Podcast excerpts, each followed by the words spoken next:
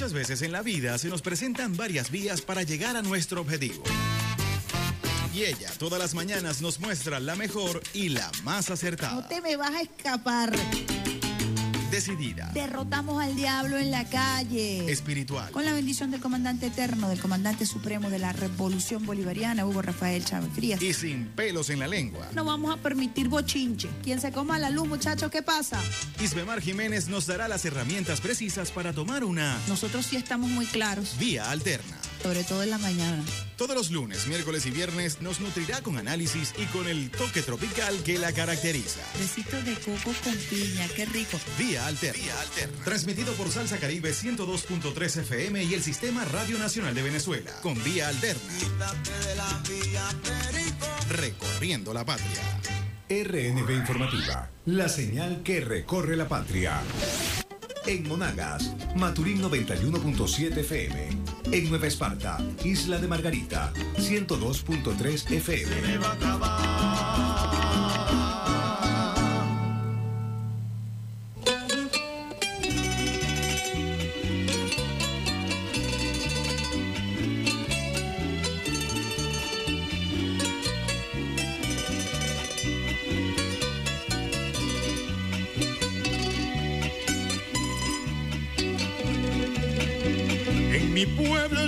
Es tan grande y es tan bella que los gallos despiertan para cantarle a ella.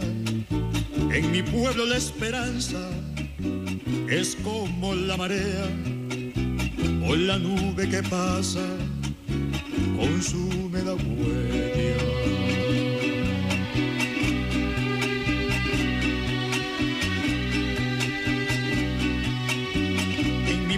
Los hombres han tomado partido, algunos por la vida y otros contra ellos mismos, pero la tierra agreste va pariendo el camino en que todos los pasos lleven un solo ritmo.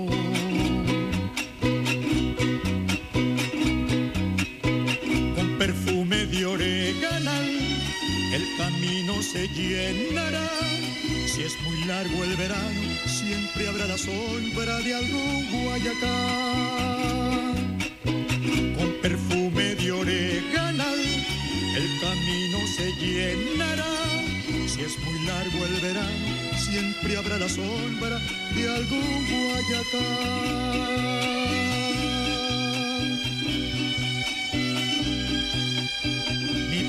Es Juan Bariaca y es Tulio Guariac.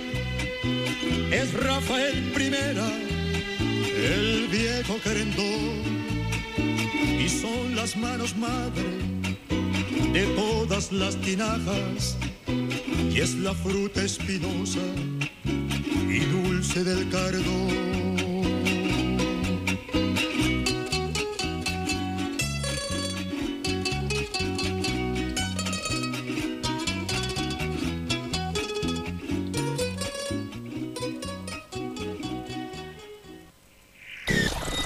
Desde este momento, el Sistema Radio Nacional de Venezuela enlaza todas sus señales en todo el territorio nacional. Informativa, musical, activa y sus regiones. Central, Portuguesa, Los Llanos, Zulia, Anzuategui, Táchira y a nivel mundial por la www.rnb.gov.be.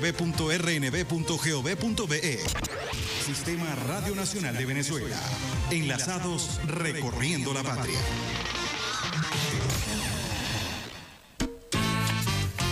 Muchas veces en la vida se nos presentan varias vías para llegar a nuestro objetivo. Y ella todas las mañanas nos muestra la mejor y la más No acertada. te me vas a escapar.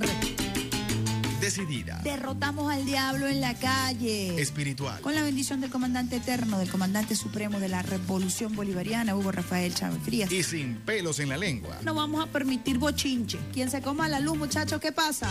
Isbemar Jiménez nos dará las herramientas precisas para tomar una Nosotros sí estamos muy claros, vía alterna. Sobre todo en la mañana.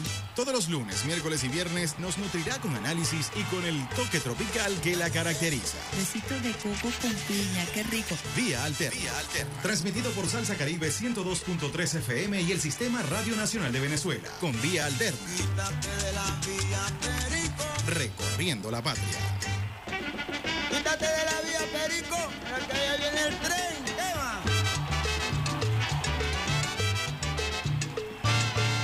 Muy buenos días, usuarios y usuarias del Sistema Radio Nacional de Venezuela. Estás en sintonía, la mejor vía de todas tus mañanas, vía alterna. Hoy viernes 3 de marzo del año 2023 en la consola, el pulpo Alexander Barazón, preparando cafecito directamente de Río Caribe para el mundo, con todas las especias extraordinarias que él coloca en su toque mágico, en su receta especial, compartiendo cafecito con ese aroma que inunda toda la sede principal del Sistema Radio Nacional de Venezuela y además acompañado hoy especialmente por nuestras guacamayas, las guacamayas del Sistema Radio Nacional de Venezuela, que están allí muy tempranito acompañándonos en el inicio de nuestras jornadas laborales diarias.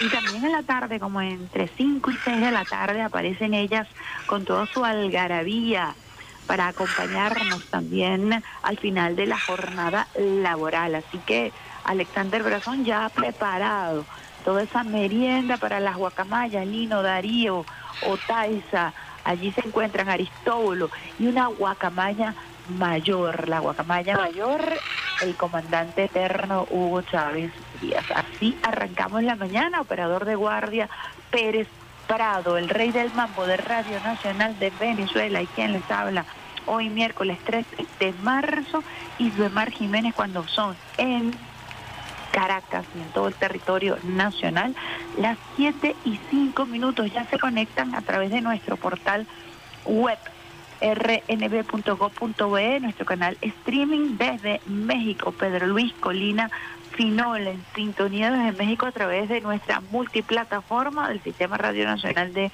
Venezuela en rnb.com.be. También puedes conectarte a través de nuestras redes sociales, igual RNB Informativa en todas las plataformas. Arrancamos como siempre, esperando contar con la bendición de Dios particularmente con la bendición del comandante eterno, del comandante supremo de la Revolución Bolivariana, Hugo Rafael Chávez Frías, quien nos acompaña todos los días desde el cuartel de la montaña con su llamarada eterna. Llamarada que es escoltada por la gloriosa Milicia Nacional Bolivariana, por millones de venezolanos y venezolanas quienes todos los días ratificamos nuestro juramento de lealtad. Hablamos de lealtad, hablamos de un bolivariano, un estudioso del pensamiento, el comandante Chávez. El comandante Eliezer Otaiza Castillo, hijo de San Blas Valencia, Estado Carabobo.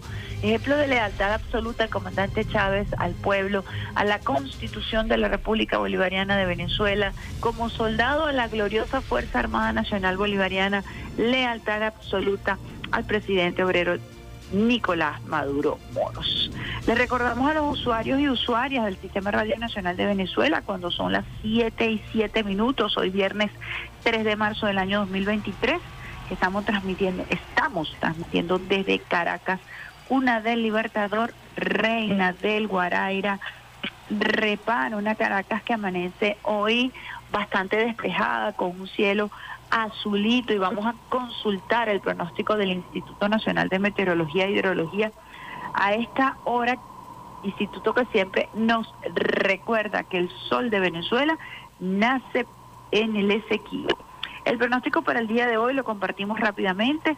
Se mantiene cielo con poca nubosidad y baja probabilidad de precipitaciones sobre las regiones llaneras y al norte del país. Sin embargo, los vientos alisios del noreste aún transportan humedad hacia las costas, originando algunas nubes con precipitaciones dispersas de corta duración en Falcón, Lara, Yaracuy, Miranda, La Guaira y Delta Amacuro. Asimismo, efectos de convección local generan zonas nubladas o chubascos al sur del lago de Maracaibo, Mérida, Amazonas, Bolívar y nuestro Esequibo. Las temperaturas más altas se van a estar registrando en Zulia, norte de Falcón, Lara y Cojedes. Gran Caracas, parcialmente nublada durante gran parte del periodo, alternando con áreas nubladas y lluvias o lloviznas dispersas especialmente a primeras horas de la mañana. Hoy vemos nosotros aquí una Caracas que amanece despejada o un cielo azulito y esperamos que continúe así esta semana, estos días son sumamente especiales y muy emotivos para el pueblo venezolano, para el pueblo bolivariano. Hoy arrancan las actividades conmemorativas a los 10 años de la siembra del comandante eterno, del comandante Chávez, y arrancan con una actividad especial. Hoy se estará dando en el complejo eh, del Teatro Teresa Carreño, entre la sala José Félix Rivas y la sala principal Río Reina, el encuentro mundial por la vigencia del pensamiento bolivariano del comandante Chávez en el siglo XXI. Estaremos nosotros a partir de hoy y hasta el próximo 15 de marzo desarrollando una serie de actividades para conmemorar desde la fuerza, desde el legado, desde la doctrina chavista, como nos comentaba Raúl Casal en la entrevista que realizamos el miércoles pasado a propósito de la vigencia precisamente del pensamiento del comandante Chávez y cómo ese pensamiento se había convertido en doctrina única en América Latina.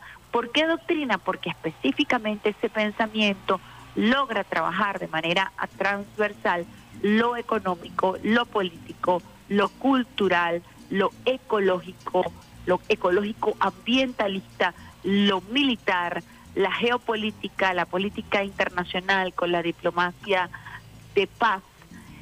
Todo esto hace que el pensamiento de Chávez se convierta en una doctrina de estudio, una doctrina de referencia, una doctrina única en América Latina. Por eso es muy importante esta actividad que precisamente arranca el día de hoy. Compartimos con ustedes parte del temario que se estará realizando a partir de las 10 de la mañana en la sala José Félix Rivas.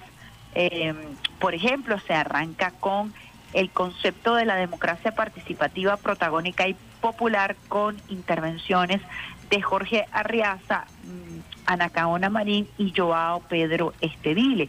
A las once y media de la mañana, temario de la dictadura mediática a la era digital con la intervención del el ministro Freddy Ñáñez, Tania Díaz y Fernando Buenabad. A la una de la tarde ya hay una especie de break para el almuerzo. Esto parte de la agenda del día de hoy. Continuaríamos luego a las 2 y 30 con el temario La Unión Cívico-Militar y la Guerra Multiforme, intervención de Vladimir Padrino López Daniela Jadue y Alejandro López. Luego a las 4 de la tarde, temario testimonio sobre la persecución imperialista caso Alexa, Camila Fabri A las 5 eh, de la tarde, el antiimperialismo y la construcción en el mundo multipolar con la intervención del profesor Adán Chávez, Ignacio Ramonet, Manolo de los Santos, Atilio Oro. Eso parte de la agenda del día de hoy que compartimos con ustedes. El sábado continúan las actividades en el Teatro Teresa Carreño. A propósito de este encuentro internacional, gran encuentro mundial por la vigencia del pensamiento bolivariano del comandante Hugo Chávez en el siglo XXI. Parte de esta actividad usted también la va a poder eh, eh, disfrutar por el sistema público del CIPSI, Sistema Bolivariano de Comunicación e Información, por Venezolana de Televisión, Telesur, Radio Nacional de Venezuela, quienes estaremos llevando los detalles de lo que estará eh, suscitándose el día de hoy a propósito de este gran encuentro mundial para tratar la vigencia del pensamiento del comandante eterno del comandante Hugo Chávez. Estaremos nosotros acompañando, por supuesto, a nuestro pueblo en estos días que son un día, son días para la reflexión, pero también son días para la acción, para la discusión, para el trabajo, para la reflexión constructiva, pudiéramos decirle de esta manera, porque hemos ido trabajando durante todos estos años, de la mano del comandante Chávez, de la mano hoy del presidente Nicolás Maduro Moros, trabajando en función de la construcción de nuestro socialismo bolivariano, que al principio fue motivo de mofa por algunos sectores, incluso algunos sectores de izquierda que no entendían, que no digerían eso. Hoy por hoy a propósito de estos encuentros internacionales que se han venido realizando y a propósito del trabajo que intelectuales, comunicadores populares, activistas políticos han realizado, se entiende entonces que el pensamiento del comandante Chávez es una doctrina. Así que los invitamos a partir de las 10 de la mañana al Teatro Teresa Carreño para poder disfrutar de este encuentro y esta discusión interesantísima que nos permite a nosotros ir aumentando los niveles de conciencia. La conciencia es el referente para la lucha, es el referente para la resiliencia de nuestros pueblos, fundamentalmente de la revolución bolivariana, que ha estado ahí permanente, convirtiéndose en precisamente un referente de lo que un pueblo organizado, de lo que un pueblo con doctrina es capaz de hacer. Además, un pueblo acompañado siempre del el poder de eh, la constituyente, como se eh, plantea en la Constitución de la República Bolivariana de Venezuela. Yo quiero compartir con ustedes, y lo coloqué en mi cuenta en la red social Twitter, un trabajo que hiciera Eliezer Otaiza, Hugo Chávez, la historia de un hombre y su legado. Lo hizo Eliezer Otaiza en el año 2014 poco antes de ser asesinado, a través de un proyecto que él llevaba adelante con un grupo de nosotros, eh, Cátedra Ideología Bolivariana, un trabajo que fue en este momento impulsado por la Alcaldía de Caracas y el gobierno del Distrito Capital. Aquí él hace una revista muy didáctica, muy pedagógica, que lleva por título La historia de un hombre y su legado, Hugo Chávez, julio de 1954 para siempre. Eh, una introducción que dice a manera de introducción legado de Chávez. Quiero compartirlo con ustedes, eh, porque poco se habla del trabajo que hiciera Eliezer Otaiza a propósito de la doctrina del comandante Chávez. Específicamente trabajó el tema constituyente y el tema eh, de unión cívico-militar, la nueva doctrina militar, eh, por él precisamente ser uno de los que trabajó en ella en la Comisión de Defensa de la Asamblea Nacional Constituyente y de allí en adelante. Me motiva a escribir sobre mi comandante Chávez, la ausencia que tengo de él y la necesidad que tengo de su de sus acciones, de su discurso, con los cuales me formé desde 1983 hasta 2013. Mis recuerdos sobre él, las referencias y citas que a diario escucho, las canciones, su retrato, así como la discusión política cotidiana que lo refiere, que lo involucra, me exigen, más allá de lo anecdótico, de lo melancólico, a pensar y podría decirse a filosofar sobre él. Para esto me veo obligado a dividir, a caracterizar y desarrollar dos puntos fundamentales. El primero es el Hugo Chávez, el sujeto, y el segundo la teoría o la doctrina que pudiese existir sobre él. Como tercer punto, Chávez Constitución para, finalizar en su magistratura. El primer, eh, en el primer lugar, el sujeto Chávez, el comandante supremo, tiene una historia humana, real, física, que lo describe con precisión. Pero también está el mito, la leyenda, la fábula que se ha tejido en torno a su figura. El sujeto Chávez, que nació en Barinas, Sabaneta, un 28 de julio del año 1954, en la Venezuela que transita por el éxodo de los campesinos a las urbes, buscando la bonanza petrolera y se debate entre la insurgencia guerrillera de la década de los 60 como pensamiento autóctono militar venezolano el campesino, hijo de maestros de escuela que se dedica a su formación y educación, nieto de Mamá Rosa, quien lo amamanta con sus cuentos, envolviéndolo en el manto mágico de la historia del llano y fundamentalmente en la lucha de resistencia en su abuelo Maizanta. El arañero pobre que sueña con ser pitcher, que estudia, se educa y comparte en un ambiente totalmente campesino que le permite manejar descripciones espaciales y, geográficas vinculadas a su propia naturaleza. La lucha por la sobrevivencia, la idea del más de la justicia, de la ética y la moral que gira en torno a ella, de este devenir viene la producción, el intercambio de productos para el bien. El tribilín que se va a la academia militar a los 17 años en búsqueda del sueño de ser pitcher como el látigo Chávez, su entrada a la Casa de los Sueños Azules, su formación militar castrense de la disciplina y el orden, adentrándose en la escuela de formación del ejército punto fijista y de la tesis ventancurista de cobre, cuchara y caña. Allí encuentra a sus maestros, Jacinto Pérez Arcay y Müller Rojas, y otros tantos quienes lo hacen profundizar en el ideario bolivariano y todo el proceso de emancipación en nuestras tierras y el proyecto Mirandino Colombia. Comparte el deporte con las matemáticas, el orden cerrado con la física y su formación como combatiente individual, como comandante y líder de tropas. Sale de la, de la academia en 1975 como soldado rebelde a organizar la resistencia de los cuarteles hasta formar el Ejército Popular y el MBR 200 que se expresaría en la ruptura del año 1992. Un poco la introducción que hiciera el capitán entonces Eliezer Otaiza Castillo en este trabajo, la historia de un hombre y su, legado. Continúa la introducción y voy a leerles a ustedes el último párrafo de esta, de esta introducción que hace Eliezer Otaiza. Chávez Constitución de la oposición política y democrática, rescatando los sectores sociales para la participación electoral, anulando la barbarie impulsada desde el colonialismo, el imperialismo y el godismo.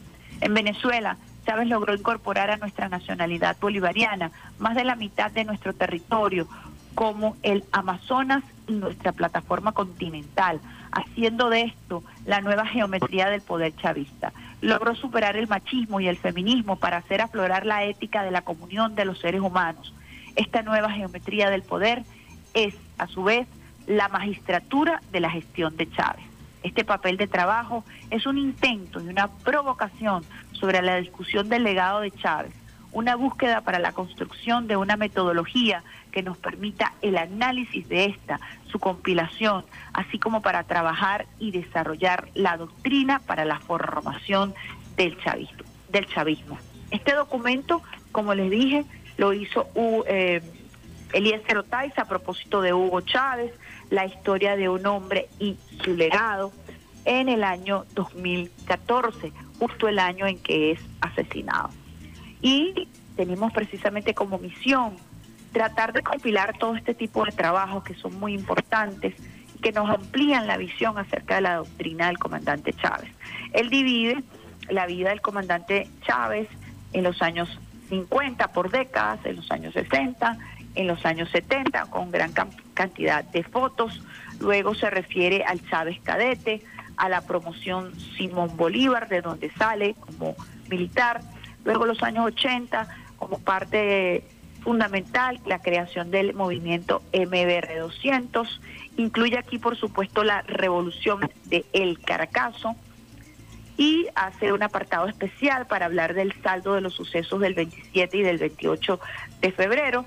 Luego, los años 90, la rebelión del 4 de febrero, por ahora y para siempre, la cárcel de la dignidad, la rebelión del 27 de noviembre, Chávez en la calle, eh, Poder Popular, cuando el comandante Chávez sale de la cárcel el 26 de marzo de 1994, la fundación del MBR 200, la primera visita del comandante Chávez a Cuba el 14 de diciembre de 1994, la campaña presidencial camino a la primera victoria con el estudio y la convocatoria de una Asamblea Nacional Constituyente, Luego se refiere Eliezer Otaiza a los años el 2000, 1999 y 2001, primer periodo presidencial, Asamblea Nacional Constituyente, habla acerca de Vargas, operación rescate coordinada por el comandante Chávez, luego el segundo periodo presidencial 2001-2007,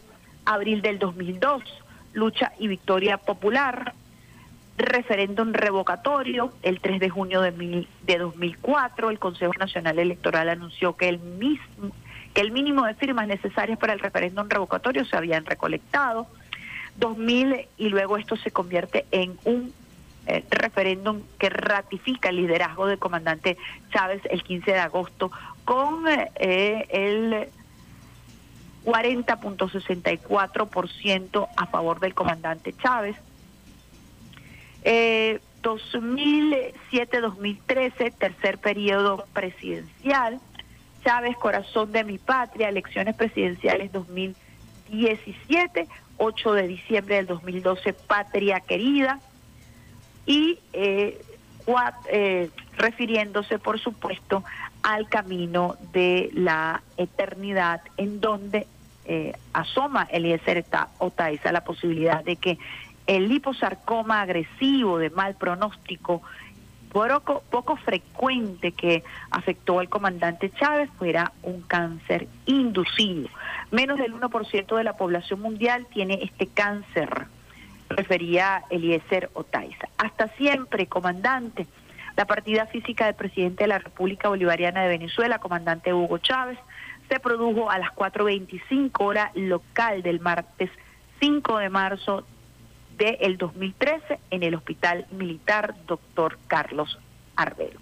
Continúa Eliezer Otaiza eh, hablando acerca de la transformación patria en un resumen que da desde 1998, donde habla del modelo económico venezolano, la creación de las misiones, fortaleciéndose así el poder popular, la salud, la educación, el desarrollo las políticas de desarrollo social, la alimentación, la tecnología, la Venezuela internacional, el mercado común del sur, el fortalecimiento de la OPEP, sus relaciones con la Liga Árabe, en fin, la comunidad de estados latinoamericanos y caribeños CELAC, el fortalecimiento y la creación de la UNASUR eh, como mecanismo para enfrentar, por supuesto, todo lo que fue el ALCA y la Alianza Bolivariana para América Latina. Este texto lo comparto con ustedes desde el amor porque me parece importante que nosotros continuemos trabajando precisamente en el estudio del pensamiento, la vigencia del pensamiento del comandante Chávez, del pensamiento bolivariano del comandante Chávez, y aquí un aporte que nos dejara en el año 2014 el comandante Eliezer Otaiza, Hugo Chávez, la historia de un hombre y su legado. El documento que publicara a través de su proyecto Cátedra Ideología Bolivariana. La patria es el hombre importante que nosotros hagamos referencia a todos aquellos que han escrito precisamente sobre el comandante Chávez y hoy con esta actividad especialísima que arranca en la sala José Félix Rivas del Teatro Teresa Carreño, estaremos nosotros, por supuesto, no solamente haciéndole un homenaje a este gigante de la historia latinoamericana, de la historia mundial, sino que estaremos aterrizando conceptos que son muy importantes para la consistencia del pensamiento bolivariano, de la doctrina chavista a 10 años de su siembra. ¿Cómo lo recordamos vivo? ¿Cómo lo recordamos a través de su doctrina? ¿Cómo lo recordamos a través de su legado? Que está completamente vigente porque es precisamente el trabajo que venimos realizando desde el punto de vista doctrinario en el gobierno del presidente Nicolás Maduro Moros y a través de los poderes públicos que fueron creados precisamente a través de la Asamblea Nacional Constituyente, que fuera su proyecto originario para la refundación de la República Bolivariana, para la refundación de la República y para que ésta se convirtiera en la República Bolivariana de Venezuela. Quería esta antesala, quería llevarles a ustedes este contexto de lo que será el inicio de las actividades para conmemorar los 10 años de la siembra del comandante Chávez con este encuentro mundial, repito, que arranca a las 10 de la mañana en la sala José Félix Rivas y que estará tocando diversos aspectos del pensamiento del comandante Chávez. Nosotros a través del Sistema Radio Nacional de Venezuela también estaremos desarrollando programación especial y estaremos llevándoles a ustedes trabajos especiales en honor a cada uno de los aspectos que trabajara el comandante eterno, el comandante Chávez. Vamos a compartir con ustedes eh, un audio que tiene que ver con la campaña precisamente que arranca hoy eh, bajo el lema Chávez en el corazón de los pueblos. Chávez en el corazón de los pueblos, que es nuestra etiqueta del día de hoy para acompañar este encuentro mundial. Y eh, les comparto este audio que tiene que ver con la campaña a propósito del estudio del comandante Chávez, de su pensamiento bolivariano y de este encuentro mundial.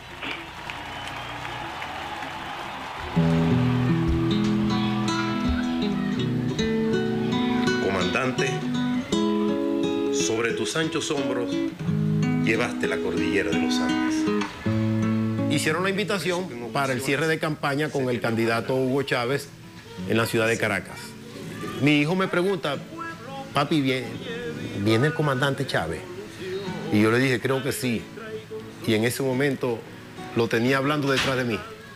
Y entonces el hijo mío le dijo, hoy acudimos a tu idea visionaria, al antiimperialista pensamiento de tu frente. Disculpa que te trate de tú, pero para ser mi libertador tuviste primero que ser mi amigo. Y él me dice, mira, tienes un hijo muy inteligente, yo jamás le había escuchado a una criatura de esta edad pues, la palabra antiimperialista. revolución, Venezuela irá adelante.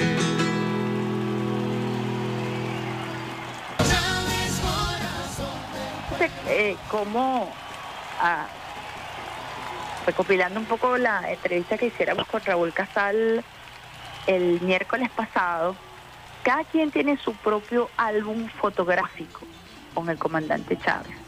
Y es que ciertamente el comandante se había hecho millones. El comandante Chávez había desplegado su humanidad, su espíritu, su palabra, su verbo, su relato, no solamente por todo el territorio de la República Bolivariana de Venezuela, sino que él lo había diseminado por América del Sur, por América del Norte, por el resto de los continentes, con una impronta única, especial, eh, que fue sembrando este pensamiento de unión, de solidaridad, de un mundo multipolar, de la diplomacia de paz, que hoy da frutos extraordinarios y que eh, condujo como su canciller Nicolás Maduro Moros por más de seis años. Así que ese acompañamiento en la construcción de esta visión del mundo multipolar, de esta visión de la diplomacia de paz, ha sido fundamental para el sostenimiento de todos aquellos gobiernos que se han dedicado a la construcción de modelos progresistas propios.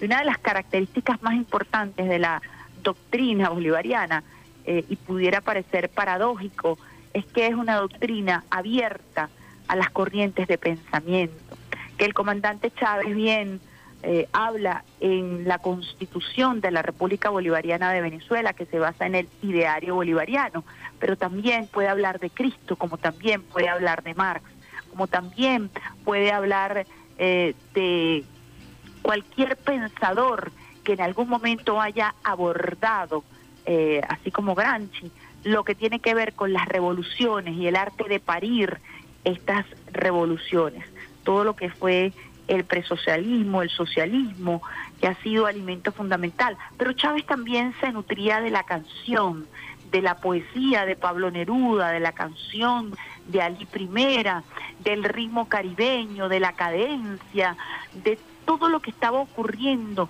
en el mundo de la cultura. Chávez, el gran promotor de libros, quien nos enseñó a leer y a escribir, literalmente, incluso aquellos que ya sabíamos leer y a escribir, porque Chávez comienza en un proceso de redescubrimiento de nuestra historia y era el Centro Nacional de Historia para poder masificar y para poder abordar esa historia insurgente, como la califica Pedro Calzadilla. Desde el punto de vista militar, quizás la doctrina más trabajada del comandante Chávez que arrancó precisamente con la conformación de un nuevo modelo que se alejara precisamente de la doctrina Monroe y hablara de la unificación de los componentes de la Fuerza Armada Nacional Bolivariana. Por eso es un error referirnos aún a las Fuerzas Armadas. Esa es la doctrina gringa, la doctrina que dividió los componentes, la doctrina bolivariana, la doctrina chavista que surge en el proyecto constituyente y que queda establecido en la, en la constituyente de 1999 es el concepto unificado de la Fuerza Armada Nacional bolivariana, porque se basa precisamente en la doctrina que surge en el, en el proceso de independencia, con la creación de nuestro ejército bolivariano, con la consolidación de nuestro ejército un 24 de junio, y allí en adelante construiríamos juntos hasta tener lo que tenemos hoy, una doctrina militar que incluye a la Fuerza Armada en el desarrollo de la nación, pero que también incluye al pueblo como corresponsable de esa doctrina de seguridad y defensa de la nación. Muchísimo que estudiar, muchísimo que eh, discutir, porque es tan complejo el trabajo y fue tan rápido el trabajo que desarrolló el comandante Chávez, como que si supiera que su paso por este plano iba a ser rápido. El comandante Chávez se dedicó a trabajar de manera intelectual, de manera académica, y eso lo tenemos que decir, porque a veces se presenta Chávez eh, como lo hace la derecha, como un caudillo, como un gendarme, nada más lejos de la realidad. Chávez es un gran líder, un presidente eterno, pero también es un estudioso, un académico, un intelectual que se dedicó a desarrollar por escrito porque las leyes que deja el comandante Chávez, el concepto de misión que deja el comandante Chávez, la doctrina militar que deja el comandante Chávez, la doctrina unionista que deja el comandante Chávez en América eh, del Sur, la doctrina de la diplomacia de paz y la construcción de un mundo multipolar, está en nuestra constitución, pero además se ha desarrollado como plan de gobierno, está en el plan de la patria. Es decir, nosotros no estamos aquí hablando de eufemismo o de mero voluntarismo, estamos hablando de conceptos que trascienden los libros y que se aplican en la cotidianidad, en la forma de hacer gobierno, en la forma de la organización política. No podemos dejar de mencionar la importancia de la creación de una estructura política como el Partido Socialista Unido de Venezuela, los cuadros, la UEC, la militancia involucrada precisamente en el desarrollo de la nación, en la seguridad y defensa, la, la creación de un modelo de comunicación popular que ha sido tan, tan polémico y tan cuestionado por algunos sectores, que tiene que ver con el empoderamiento del hecho comunicacional por parte de los pueblos y que nos ha permitido salir de intento de magnicidio, de dictadura, de intento de dictadura, de imponer dictaduras, como fue en el año 2002, que nos ha permitido luchar y prevalecer y romper el gran cerco mediático y la hegemonía mediática, la verdadera dictadura que es la dictadura mediática.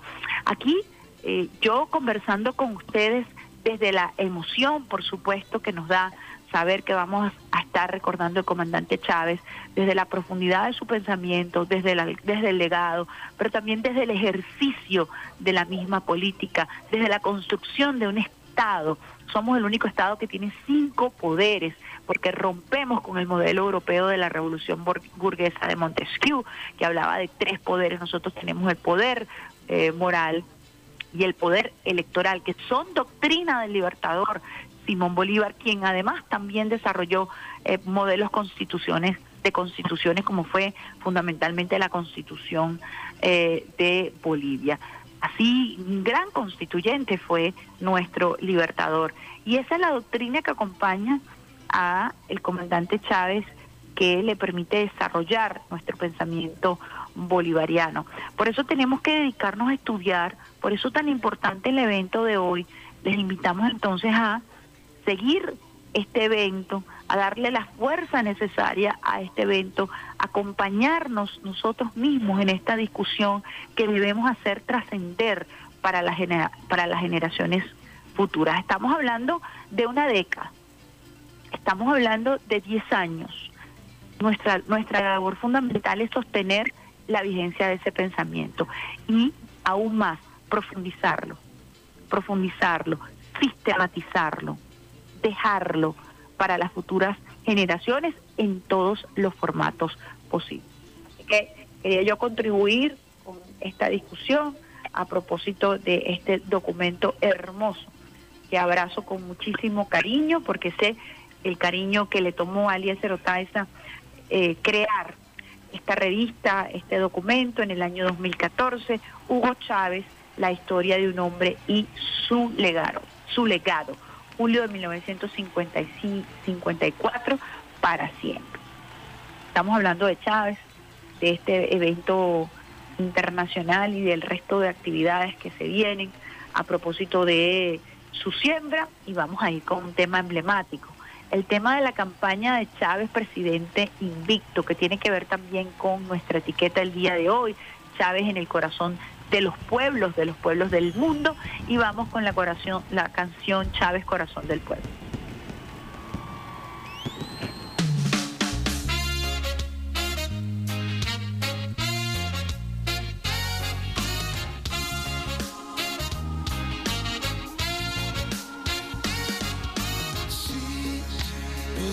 ayudar al mundo, cambiar la historia en un segundo.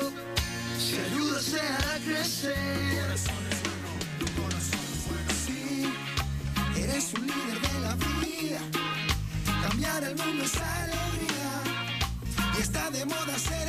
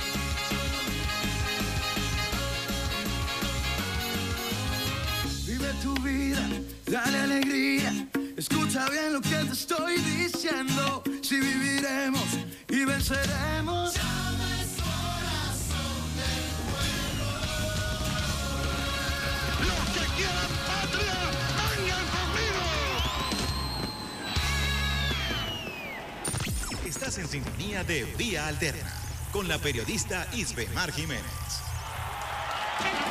Quítate de la vía, Perico, que allá viene el tren. ¿Qué va? Chávez, corazón del pueblo, Chávez, corazón de los pueblos y en el corazón de los pueblos del mundo. Recordemos que entonces hoy arrancamos este encuentro mundial para el estudio del pensamiento bolivariano del comandante Chávez en el siglo XXI, con una gran cantidad de intelectuales, especialistas, tocando temas fundamentales de lo que es la doctrina bolivariana, eh, que describimos un poco de manera muy sucinta en el segmento anterior. Ahí escuchábamos ese tema que fue el tema del de su campaña en el año 2012 que lo hace el presidente invicto, el presidente eterno y que nos eh, trae a nosotros mucha emoción porque nos recuerda a ese Chávez combativo, ese Chávez que nunca claudicó, ese Chávez que hizo un esfuerzo sobrehumano para estar allí presente, vigente, creyendo en la vida, creyendo en el pueblo, creyendo en su proyecto. Y desde esa fuerza eh, especialísima, espiritual, hay que decirlo así, que emanaba el comandante Chávez, hoy nosotros lo sostenemos, hoy nosotros nos alimentamos, hoy nosotros esperamos contar siempre con su bendición, como lo decimos cada vez que arrancamos este programa vía alterna, con su fuerza, con su poder constituyente y con su doctrina. Una doctrina eh, expansible, una, una doctrina que es como nuestro cerebro, con muchísima neuroplasticidad, con muchísima capacidad para adaptarse y crear nuevas relaciones, así como las dendritas se relacionan a través de los neurotransmisores. Así somos nosotros, esos neurotransmisores que permitimos la creación de nuevas relaciones para el desarrollo de nuestra inteligencia popular. A propósito de esto, hemos recibido muchísimas llamadas eh, que han solicitado la reposición del programa que hicimos precisamente el viernes pasado, eh, inteligencia, inter- eh, inteligencia artificial versus la neurociencia. Y vamos a ver, eh, voy a hablar con Simón Archider, el jefe del canal Informativa, para ver cuándo programamos eh, o reponemos este programa que ha sido solicitado por los usuarios y las usuarias del Sistema Radio Nacional de Venezuela. Aprovechamos también de saludar al señor Samuel García, quien forma parte de una VC en Cabudare, Estado Lara. Un abrazo gigantesco que llegue a través de las ondas hercianas a Cabudare, Estado Lara. Ustedes saben que el apellido Jiménez eh, en alguna de sus raíces está sentado precisamente en el estado Lara a través de Florencio Jiménez.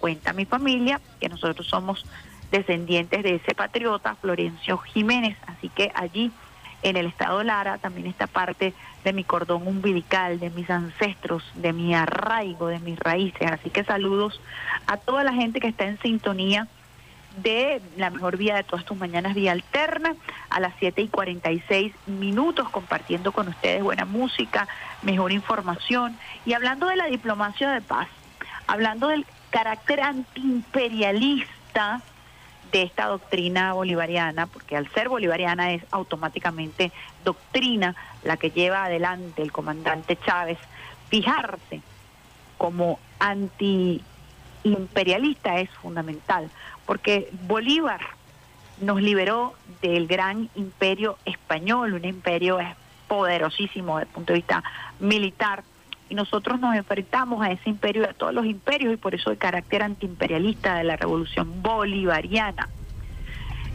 Ese carácter antiimperialista por más de 200 años nos ha costado sudor, sangre, sudor y, lá- y lágrimas. Pero este pueblo, como tiene incrustado ese ADN antiimperialista en su mayoría, en ese ADN que lucha eh, precisamente por preservar la soberanía, por preservar la integridad de nuestro territorio y por alimentar esa conciencia que nos relaciona con nuestro pueblo y con nuestro territorio para, para dar vida a un Estado.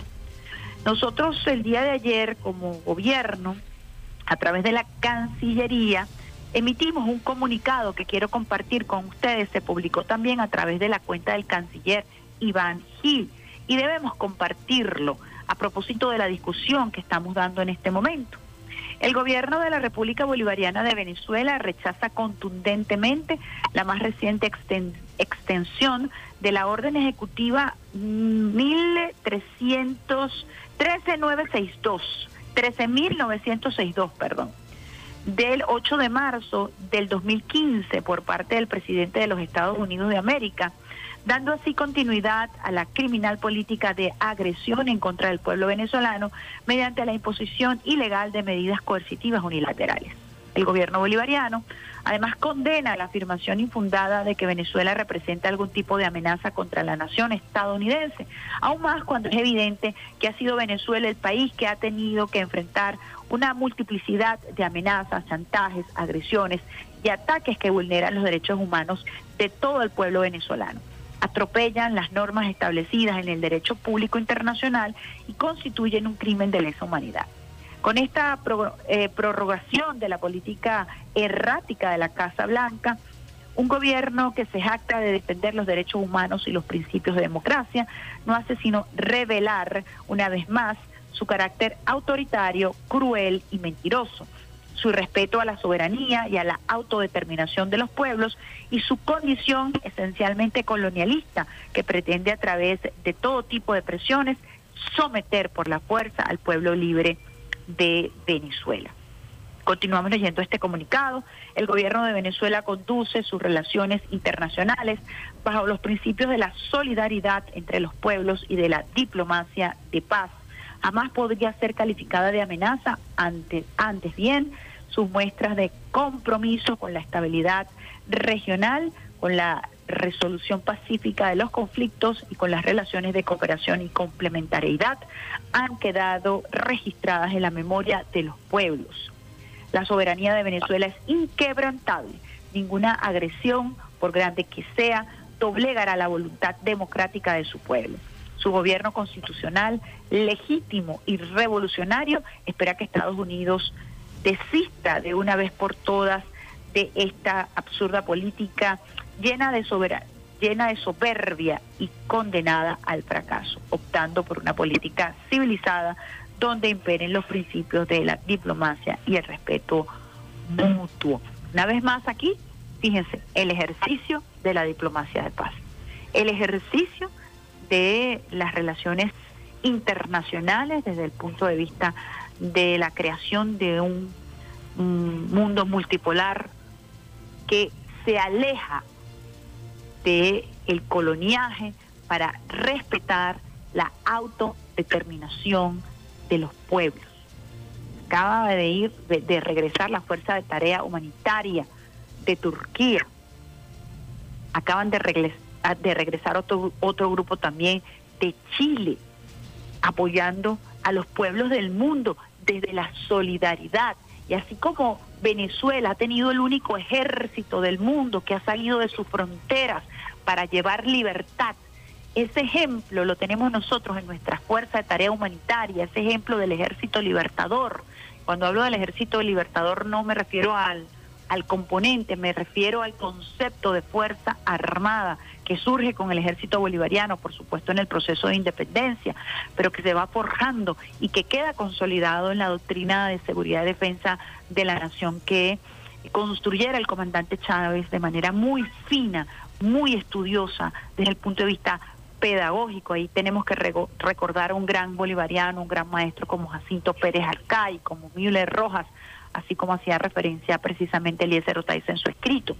Cuando nosotros estamos hablando de este concepto de, de solidaridad, este concepto humanista que permite al presidente Nicolás Maduro Moros nada más y nada menos de le permite crear un plan humanista como el plan Vuelta a la Patria para la repatriación de quienes abandonaron su país por una campaña perversa que los obligó desde el punto de vista económico a abandonar su tierra, eh, buscando sueños que le habían planteado de eh, progreso y de mejoría económica que se convirtieron luego en pesadillas.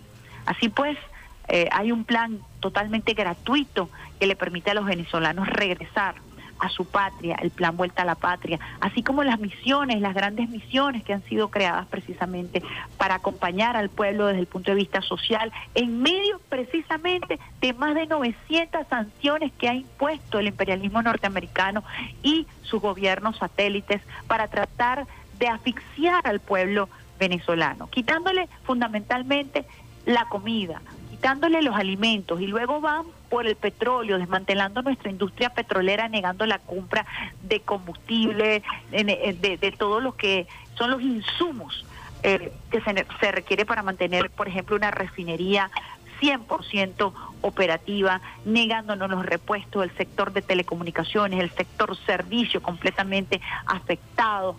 Esto a propósito de más de 900 sanciones que han sido aplicadas a nuestro país y que no son para los funcionarios del gobierno, son para que el pueblo baje la cabeza, para torcerle el brazo al pueblo, como dijera Barack Obama, quien fue el creador de esta orden ejecutiva y quien nos calificó como una amenaza para los Estados Unidos. Paradójicamente, un presidente que se hacía llamar a sí mismo progresista, fue el presidente que condenó a Venezuela a este sistema criminal de sanciones que busca, por supuesto, socavar la voluntad de este pueblo bolivariano, de este pueblo soberano, de este pueblo libre. Entonces, rechazamos una vez más la prórroga de este eh, de este de esta orden ejecutiva que hace el gobierno de Joe Biden, una vez más continuando con esta política eh, de neocoloniaje que inició Barack Obama, continuó Donald Trump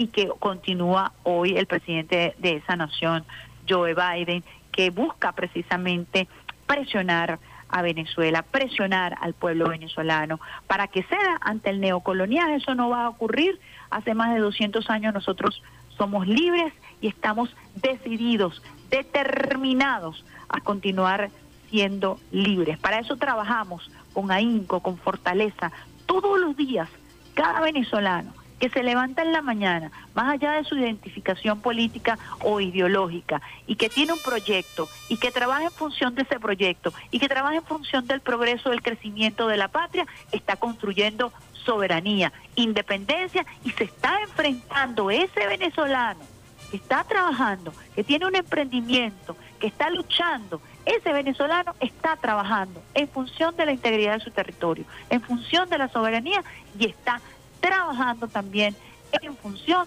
de luchar en contra de esas sanciones criminales. Se está enfrentando en lo personal, cada venezolano en lo personal repudia, rechaza y se enfrenta a ese sistema de sanciones que no nos permite a nosotros crecer, que no nos permite a nosotros tener una cuenta bancaria. Nos decía Raúl Casal, no podemos nosotros comprar libros porque nos bloquean las cuentas o simplemente pagamos y nos roban el dinero. Algo tan elemental, porque la gente a veces eh, no entiende y nosotros tenemos que llevar eh, la trascendencia de las sanciones y hacerlas digeribles, hacerlas potables para que el pueblo entienda.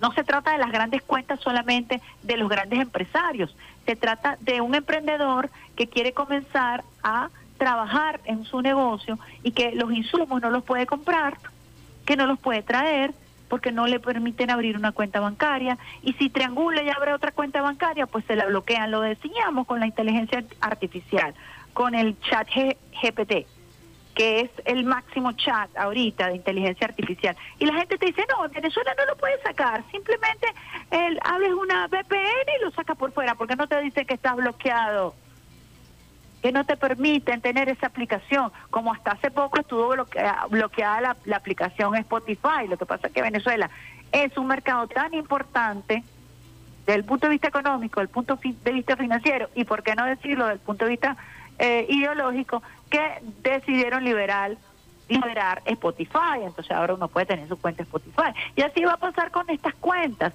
Tenemos que aprender a manejarlas, utilizarlas como hemos aprendido a utilizar todas estas multiplataformas para tratar de revertirlas, conocerlas, ampliarlas, utilizarlas, no tenerle miedo a eso. No podemos eh, desde eh, la falsa moral eh, negarnos, adentrarnos en la boca del lobo porque no estaríamos dando el combate donde es. El combate tiene que darse en todos los espacios. Nosotros no cedemos espacios. Nosotros más bien vamos a la ofensiva, vamos a recuperar espacios, vamos a trabajar en los espacios incluso más hostiles, más difíciles. Allí estamos nosotros luchando por nuestra patria y luchando también por este proceso revolucionario. A propósito de nuevos cantantes, nuevos artistas, a propósito de la insurgencia, a propósito de la música, yo quería compartir con ustedes un tema que me encontré el día de ayer precisamente en todo este tema y en este tema de las multiplataformas, que me sorprendió muchísimo eh, porque es muy reciente la aparición de esta joven cantante, se llama Zoe Taurán, tiene una propuesta eh, desde los Países Bajos, una propuesta callejera, una propuesta popular, una propuesta que surge precisamente de, del rap, del rap, del canto callejero, y ella supo utilizar las redes sociales, específicamente el TikTok, para posicionar sus temas que eran rechazados por las grandes corporaciones y por las grandes disqueras. Eh, Zoe Taurán se une a Bilal Wahib, que también es otro rapero eh, procedente de los Países Bajos, y ellos juntos comienzan a presionar para hacer conocer la música callejera, la música urbana y el rap de los Países Bajos. Logran entonces insertarse en el mundo del entretenimiento justo a través del manejo de las redes sociales, específicamente a través de la red TikTok. Está ocurriendo entonces que hay eh, sobrepasan el mundo de las disqueras, de las grandes disqueras, de los grandes sellos, logran posicionarse, logran convertirse en artistas alternativos. Eh, por ahí también tenía un tema que lo voy a compartir con ustedes después en otro programa, como fue el caso de Ed Sheeran, que logró posicionarse como, eh, con muchísimos temas, uno de ellos The Shape of You. Él quería ser actor, lo rechazaron una y otra vez hasta que finalmente logró ser actor cantante, hoy es un fenómeno que maneja las multiplataformas y que logró saltar también los mecanismos naturales para convertirse en actor y para convertirse en cantante. Eso es un poco eh, el trabajo eh, de la juventud que hoy quiere ser artista. Voy con ustedes entonces con este tema que les va a sonar un poco extraño porque está precisamente en neerlandés, pero la calidad musical es extraordinaria y tiene que ver precisamente con esa lucha en contra del sistema. Zoe Taurán y Bilal Wahib, solo. El primer éxito de esta cantante de 25 años de edad que apenas surgió en el año 2022. Estamos hablando de una de las artistas con mayor crecimiento, precisamente porque supo utilizar a su favor una red social, por encima de las disqueras. En el año 2002 ella eh, logra posicionarte con ese, eh, con ese tema eh, solo y luego ahorita en el año eh, 2000, eh, al principio de 2023, estamos hablando ahorita, en los primeros días de enero, ella lanza una canción que se llama Terapia. Esto sin la ayuda de las Por supuesto que detrás de las multiplataformas hay todos unos intereses eh, que nosotros hemos discutido, pero sí les hablo de las nuevas formas y las nuevas corrientes alternativas. Vamos entonces con Zoe Taurán, este tema solo, y al regreso mucho más de esta, la mejor vía de todas sus mañanas, vía alterna.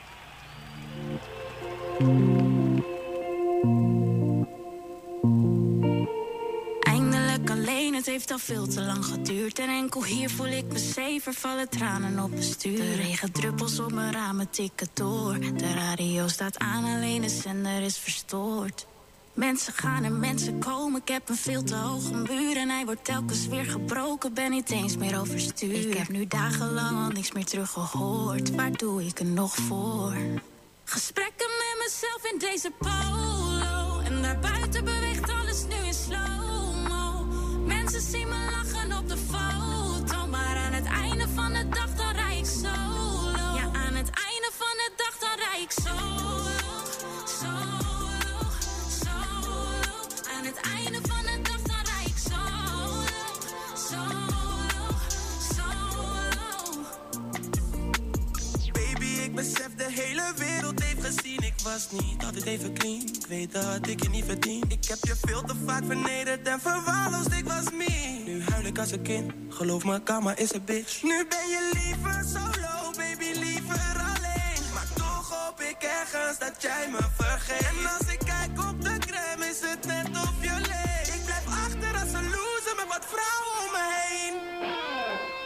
Gesprekken met mezelf in deze polo. En daarbuiten Mensen zien me lachen op de foto. Maar aan het einde van de dag dan rij ik solo. Ja, aan het einde van de dag dan rij ik solo. Solo, solo. Aan het einde van de dag dan rij ik solo. Solo, solo. Gesprekken met mezelf in deze polo. Naar buiten beweegt alles nu in slow-mo.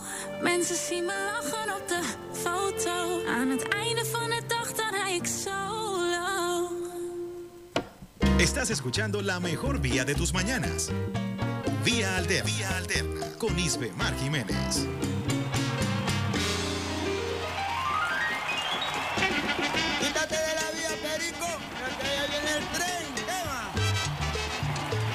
Estábamos escuchando entonces este tema alternativo de Zoe Tauran, neerlandés, ella es de los Países Bajos, una composición eh, o una canción que monta precisamente con eh, quien también es un cantante, eh, actor, compositor, rapero, quienes hacen un esfuerzo extraordinario por rescatar este género urbano y lo hacen a través de la plataforma de TikTok, pasando por encima de las disqueras. Esta cantante, como les dije, arrancó y logró posicionar su primer hit musical en el año 2022 eh, con más de 50 mil vistos. Apenas lanzó el hit y luego, pues bueno, en este año, ahorita en este año 2023, eh, logra posicionarse con el tema terapia. Un poco compartiendo con ustedes buena música, mejor información y llevándoles a ustedes lo último que hay en música en las multiplataformas. Hablando de música, hablando de romper esquemas, de romper paradigmas, paradigmas. Estamos en la, en la semana aniversario del Sistema Nacional de Orquestas y Coros Juveniles e Infantiles de Venezuela. La Fundación Musical Simón Bolívar de Venezuela está de aniversario. El aniversario número 48. Una fiesta, por supuesto, para este país que ha creído en este proyecto de el maestro Abreu, que ha fortalecido y que forma parte también de nuestra soberanía, de nuestra integridad territorial, del ADN del que estamos formados. Y es muy importante recordarle al pueblo de Venezuela cuál ha sido precisamente la lucha de esta fundación, cómo precisamente el comandante Chávez creyó en ella y cómo precisamente hoy por hoy eh, constituye uno de los pilares fundamentales a nivel eh, de cultura, de musicalidad y a nivel también de trabajo social, tenemos que decirlo así. Con nosotros se encuentra en el hilo telefónico, el hilo telefónico Jesús Morín, quien es el director sectorial de formación académica musical del sistema. Además, es director de orquestas. Muy buenos días, maestro Jesús Morín. Bienvenido a Vía Alterna. Le habla Isabel Martínez. Muy buenos días, muchísimas gracias de verdad por, por- primero que nada por esa antesala, esa bienvenida tan, tan perfecta de lo que somos como sistema para, para el país y muchísimas gracias por la oportunidad de poderle hablar a, a todos, todos los venezolanos, los caraqueños de, de nuestro 48 aniversario. Hay un proyecto que quisiera compartir con ustedes, además que con los usuarios y las usuarias del Sistema Radio Nacional de Venezuela. Eh, la formación académica tiene un semillero y es que precisamente eh, desarrolla el programa Simón Bolívar de las escuelas. Quisiera que nos mencionara un poquito de qué se trata este programa. Bueno, sí, el programa Simón Bolívar es el, programa de expansión, de masificación del sistema. ¿Qué mejor manera que, ampliar, proyectar y masificar el sistema a gran escala que en nuestras escuelas públicas e incluso en colegios privados? ¿Qué, qué, qué mejor manera que de ir al espacio donde el niño no solamente está formándose, sino que está explorando sus habilidades y ese es el, el espacio que hemos tomado desde hace muchos años, o sea, desde el año 84 ya el maestro Abreu hablaba eh, de que en cada aula de clase de todas las, la- las instituciones educativas del país, el niño tenía que tener la oportunidad de experimentar la práctica colectiva de la música. Y desde aproximadamente el año 2006, del 2006 al 2008, se empezó de manera formal a entrar a las escuelas públicas y hoy por hoy tenemos más de 1.747 escuelas eh, públicas atendidas en el país con la mirada puesta, por supuesto, a poderlas atender todas. Estamos alineándonos con los objetivos eh, del 2030, poder alcanzar la mayor cantidad hacia el 2030 y estamos hablando de quizás unas 8.000, 9.000 unidades educativas en, todo el territorio nacional, más o menos para esa fecha, porque la búsqueda no es solamente masificar, atender a todos, sino que sea con la calidad con la que el sistema siempre se, se ha caracterizado. Usted menciona un término que me gustaría eh, conversar, la práctica colectiva de la música. ¿Qué significa la práctica colectiva de la música? Porque perfectamente uno pudiera, pues bueno, aprender violín, piano solo. ¿Cuál es el impacto de la práctica eh, colectiva de la música en esa escuela, en esa comunidad? Bueno, sí, precisamente este es, ese es el, el, el meollo del asunto del proyecto que planteó el maestro Abreu hace 48 años. Eh, no es lo mismo que un niño, eh, a nivel social hablando sobre todo, que un niño pase dos horas semanales con su maestro viendo clases, dos, tres horas, después tiene un maestro que le da lenguaje musical, quizás ve de manera colectiva, pero sus compañeritos, eh, con compañeritos ve clases de lenguaje musical o de historia y va aprendiendo así rudimentos, pero no se siente en una orquesta o en un coro a cantar o a tocar a diario para superarse a sí mismo.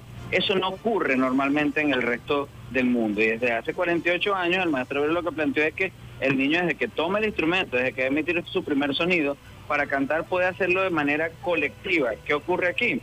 Aprenden todos juntos. No todos tienen los mismos niveles, capacidad, el mismo, el mismo talento, las mismas condiciones, pero uno ayuda al otro, el que sabe un poco más ayuda al otro, porque al final lo que buscan es la concertación. Y no puede haber una concertación, no puede haber un concierto, no puede haber la ejecución de una obra con el coro y con la orquesta si todos no están alineados, si todos no están juntos. Entonces, en esa práctica colectiva se da un hecho social maravilloso, que es que el niño aprende la tolerancia, el compañerismo, la responsabilidad, la disciplina en equipo, en grupo. Eso no pasa si el niño simplemente ve sus dos horas de clase de violín de manera individual, practica solo en su casa, en su cuarto, sin nadie quien lo ayude, sin nadie con quien divertirse, reírse, si se equivocaron, si me ayuda otro compañero, entonces eso es lo que va generando es- ese hecho colectivo de esa transformación. Imagínate un aula de clase, los niños de quinto grado de la Escuela de la Gran Colombia, la sección A. La, el 80% de los niños tienen buenas condiciones auditivas, hay un 10% que eh, quizás tienen menos condiciones, hay un 10% de quizás pareciera que no tienen ningún tipo de condiciones auditivas como para cantar. Pero entonces, bueno, ellos dos días a la semana, durante 45 minutos, reciben un maestro que los ayude a empezar a cantar a unísono, por ejemplo, el himno nacional o el himno al árbol o cualquiera de las canciones que normalmente aprendemos en nuestra, en nuestra escuela. Ese 80% va arropando a ese otro 10% y al otro 10% que pareciera que no tuviese oído, pero esa masa se da un hecho pero impresionante. Y esos niños que pareciera que no afinan, empiezan a afinar. Y al final, esos 30, 25 niños de ese quinto grado seccional de la Gran Colombia se convierten en un coro. No están cada uno luchando individualmente por aprobar un examen de matemática, un examen de historia, un examen del castellano, sino que están todos de manera colectiva tratando de ponerse de acuerdo para presentar un resultado final, que es esa canción que van a presentar en, su- en su acto cultural en el colegio. Entonces el hecho eh, cambia totalmente la perspectiva del chamo, no piensa en sí mismo, sino piensa en el hecho colectivo, y ahí es donde se da la transformación. Qué hermoso de verdad que uno se le eriza la piel, maestro, escucharle hablar, porque uno escucha, lo escucha y uno entiende que además usted habla desde la experiencia. Quisiera que nos echara quizás un cuento, una anécdota de algún encuentro particular que a usted le haya maravillado a propósito de esta experiencia y de esta responsabilidad de ser el director sectorial de, de- de formación académica con este proyecto.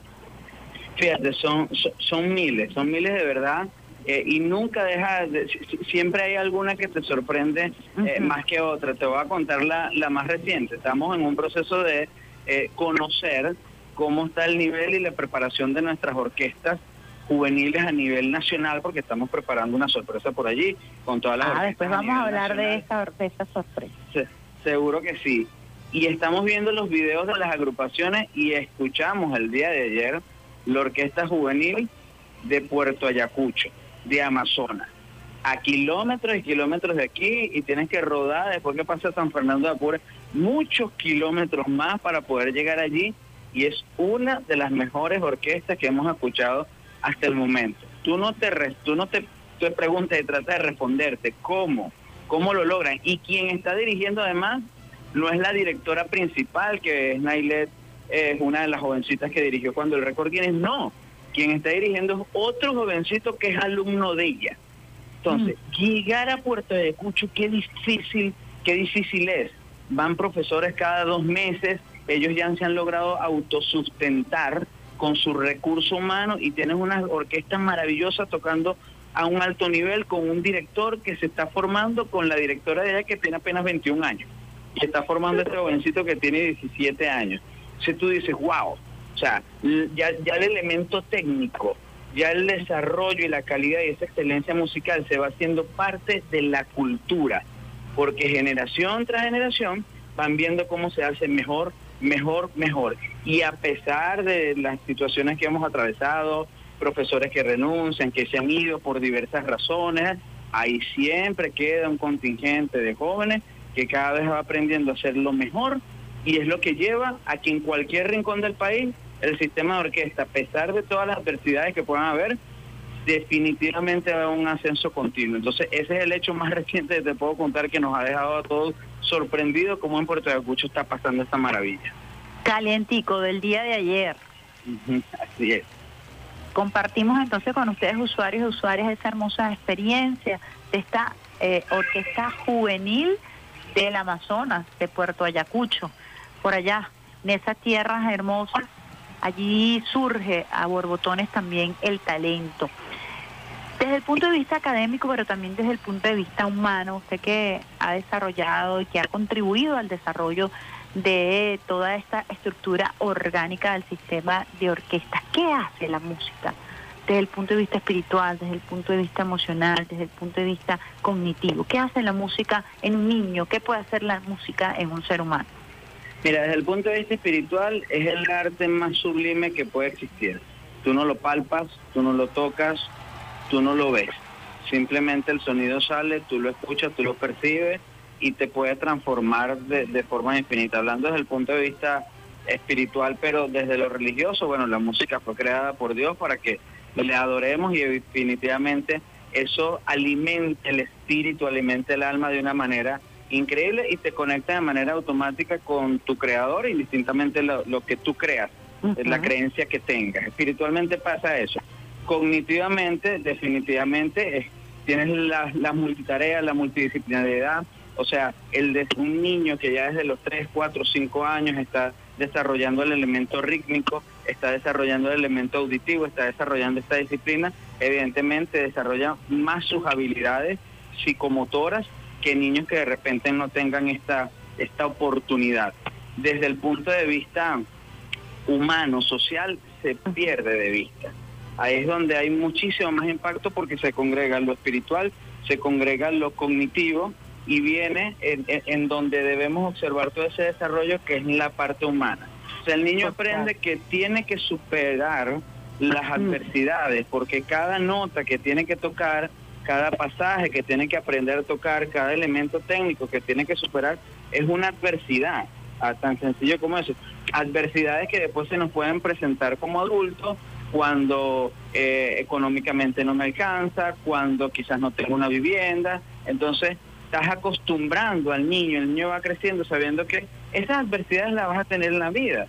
Indudablemente la forma de superarlas es trabajando, trabajando y trabajando hasta que empiezas a ver los resultados. Entonces, evidentemente un niño que pasa por el sistema eh, tiene menos tendencia a caer en los en los círculos de violencia, de la criminalidad o de la búsqueda fácil de las cosas, porque sabe que tiene que enfrentarse a estas adversidades. Y aún más todavía sabe que es donde está el hecho social más profundo, que hay que trabajar en equipo, que el individualismo no nos lleva a nada, que es lo colectivo, que es el trabajo en equipo, lo que nos permite salir adelante como familia, como compañeros de trabajo, compañeros de equipo o como país, que es lo que buscamos que finalmente genere el sistema, ese cambio profundo de mentalidad, de apartar el individualismo, pensar como sociedad, como colectivo y superar las adversidades que tenemos a día.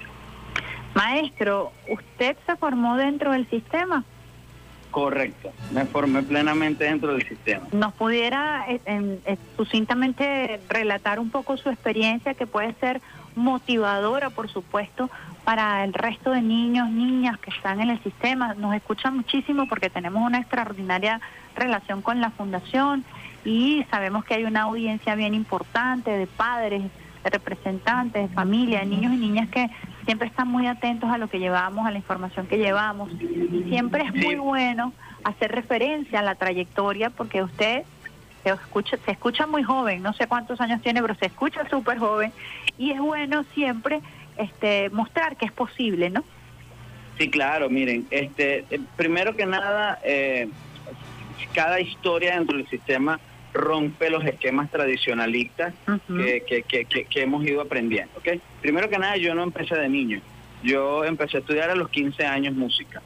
Después de haber experimentado deportes y muchas cosas, de tener muchas experiencias en la calle por mi casa, este, a los 15 años cuando que empecé a estudiar música, que agarré un violonchelo, que llegué al núcleo del sistema del pueblo donde vengo, que es Calabozo, Estado Guárico, ahí fue donde inicié, ahí fue donde arranqué y ahí rompes dos esquemas. Un primer esquema que no tienes que empezar de niño, que el sistema te da la oportunidad, la edad que tengas, de ingresar, de ponerte un instrumento en la mano y ya depende de ti cómo recuperas ese tiempo en cuanto a la disciplina. Llegó un momento en el que estaba casi que dedicado exclusivamente a esto y podía estudiar el instrumento 5, 6, 7, 8 horas diarias y eso evidentemente te, te, eh, hace que pareciera que recuperaras ese tiempo perdido. Entonces, no importa la edad, o sea, podemos acceder al sistema y podemos formarnos. Segundo, que rompes el esquema que es en las grandes capitales, en las grandes ciudades, donde tienes esta oportunidad de formarte en el sistema. Eso no es así.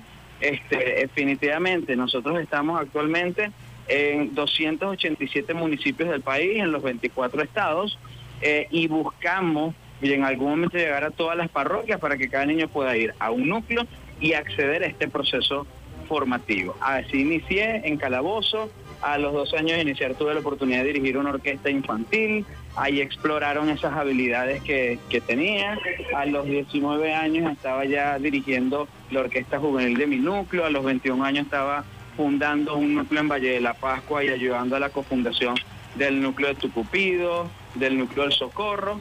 A los 24 años regreso a mi pueblo de Calabozo a dirigir el núcleo en el que me formé, en el que inicié durante cuatro años y de ahí iniciamos proyecto Simón Bolívar, proyecto Almayanera, instalamos el programa de educación especial y fue una experiencia pero maravillosa de crecimiento para mí en mi propio pueblo. Todavía no ha salido, a esta fecha todavía no había salido de Guárico. Todo mi proceso formativo había sido en Guárico y esporádicamente venía a Caracas, a talleres, a cursos. Y luego de eso el maestro Abreu me da la oportunidad, empecé a ver clases de dirección con él y me da la oportunidad de asumir la responsabilidad de todo el estado de Guárico y logramos crecer de 1.900 niños que había en ese entonces a 64 mil niños y jóvenes en exponencial el crecimiento. Súper exponencial por el desarrollo del programa Simón Bolívar. Que cuando nos vinimos ya teníamos atendidas 142 escuelas en todo el estado. Y bueno, después me vengo a Caracas por petición del maestro Veo, de nuestro director ejecutivo, el doctor Eduardo Méndez, a trabajar con ellos, empezar a desarrollar todas estas experiencias a nivel nacional, sin apartarme de la, de la música, de la dirección, del violonchelo, de seguir formándonos con, musicalmente. Entonces, para todos los que nos escuchan, los niños, los jóvenes, los papás, estén donde estén, tengan la edad que tengan, en el sistema de oportunidades. Simplemente hay que saber llegar, ganárselas con mucho esfuerzo, porque depende más de ti que del equipo de trabajo. Y que a pesar de las dificultades que podamos tener en los núcleos a nivel nacional, cuando hablo de dificultades, es fortalezas académicas que tenemos que ir impulsando o estructuras organizativas que tenemos que ir consolidando, porque son 443 núcleos. Hay un equipo maravilloso que está al servicio de que esto mejore día a día y de seguir creciendo, pero con la calidad que siempre hemos tenido. Hermosa historia, pero además una historia real eh, que permite describir lo que es capaz de hacer el ser humano cuando se le dan las herramientas necesarias cuando se le motiva eh, a realizar un sueño, a concretar un sueño independientemente de donde esté. Usted viene nada más y nada menos que desde Guárico desde un estado llanero y pues bueno, hoy por hoy tiene esta grandísima responsabilidad y es una responsabilidad construida, es una responsabilidad que le permite a usted tener una visión amplia de lo que es el sistema porque precisamente eh, rompe los esquemas como usted bien lo ha descrito. Eh, nosotros tenemos información, eh, cambiando un poco de- del tema, de que están en búsqueda de un nuevo récord Guinness con la coral más grande del mundo. Así es, así es. Estamos en ese proceso maravilloso, como le hemos dicho, y como decimos, donde nos paramos. El, el récord Guinness es una consecuencia y es una consecuencia maravillosa para el país. O sea, lograrlo es consecuencia de. eh, lo- lo- aunque buscamos batir ese récord Guinness, el principal objetivo que buscamos es generar la motivación en todo el territorio nacional para el desarrollo coral. O sea, es, el, es, es la forma de expresión musical más natural del ser humano porque la realizas con, con tu instrumento que es tu voz. La voz. Entonces, entonces, esto ya empezó, esto ya empezó en todo el país, eh, aunque el récord que buscamos es de 130 mil voces. eh, no todas, no, no, no esa masa completa va a ser de todo el territorio nacional. Hasta el momento está proyectado que vengan 100 voces mixtas eh, por estado y que el grueso de, de, de- de estas 130 mil voces son de todo el área metropolitana de Caracas, obviamente por razones eh, logísticas como tal, ¿no? Pero lo que, pero esto ha generado una masa y un impulso en todos los estados de querer cantar, se ha convertido en un hecho familiar que además impulsa el, el- el tema social del sistema, porque eh, ahora no es nada más el niño, sino que se ha sumado papá, mamá, abuelito, primo, tío, la familia a cantar porque quieren participar en el Guinness. Entonces se está dando una experiencia maravillosa. Los fines de semana se han hecho encuentros en el Parque del Este, el Parque del Oeste, en el Parque Miranda, en el Parque Los Caobos, y, y- y lo que vemos es, sí, un 50% de niños y un 50% de familias que se han inscritos en el sistema todos, ahora todos son parte del sistema, ya no de manera indirecta, sino de manera directa. Y entonces estamos planificando actividades masivas que se puedan dar en, en cada estado. Como no todos los niños y jóvenes de todo el país van a poder venir al récord Guinness aquí, bueno, simultáneamente se tienen que dar actividades más masivas en el país, en todo el territorio nacional, para que además se demuestre que, bueno, no son solamente 130 mil voces que van a estar cantando aquí en Caracas, sino que en todo el territorio nacional también hay una masa importante haciendo práctica coral y en familia. Entonces, ahí tienes varios objetivos. El- por eso digo que el Guinness es una consecuencia de qué? Una consecuencia de una organización académica, una consecuencia de una organización social, de una consecuencia de un desarrollo familiar humano. Y después que tú tienes todo eso, ah, bueno, hay un Guinness. Puedes que le pone lograrlo. la guinda, exactamente, y le pone la guinda a la torta. Y no fue que, como ha ocurrido en otros países con estos récord Guinness escorales, que simplemente una masa de una población se, reunió, se juntaron un día, ensayaron, al día siguiente se volvieron a juntar y batieron un récord. No, detrás de este récord hay otro montón de récords de trabajo en familia, de trabajo en equipo, de desarrollo humano, social, un conjunto de elementos que es lo sustantivo. Y el Guinness es la guinda de la torta, vamos a decirlo así.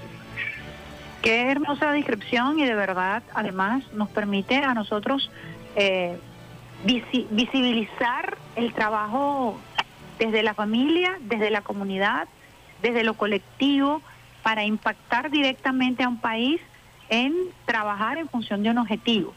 Creo que, como usted bien lo ha dicho, eh, romper el récord Guinness es un objetivo que se da producto de todo un trabajo colectivo, ¿no?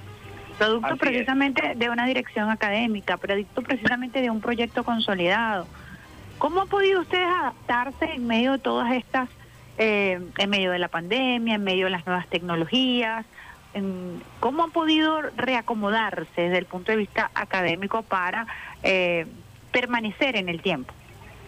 Bueno, sí, hemos tenido dos retos importantes en los últimos cuatro o cinco años desde el punto de vista académico. Uno ha sido la, la deserción docente que hemos tenido, como todas las instituciones públicas, privadas, eh, han tenido en los últimos años, en los últimos 5, 6, 7, 8 años, pero uno de los elementos filosóficos del sistema eh, es aprender haciendo y otro de los elementos que ya lo mencioné es el trabajo en equipo. ¿Qué significa? Nosotros siempre, el, el maestro Abreu con esos primeros do- 11 músicos, lo que hizo fue generar un efecto multiplicador.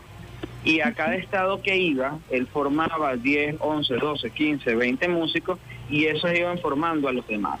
Esto ha sido parte de la génesis del sistema. Eso quiere decir que nosotros en nuestros núcleos tenemos niños de 12, 13, 14 años que ayudan a niños de 8, 9, 10 años y tenemos jovencitos de 18, 19, 20 años que ayudan y enseñan ya de manera formal a adolescentes de 12, 13, 14 años. Eso ha sido, eso es parte de nuestra estructura.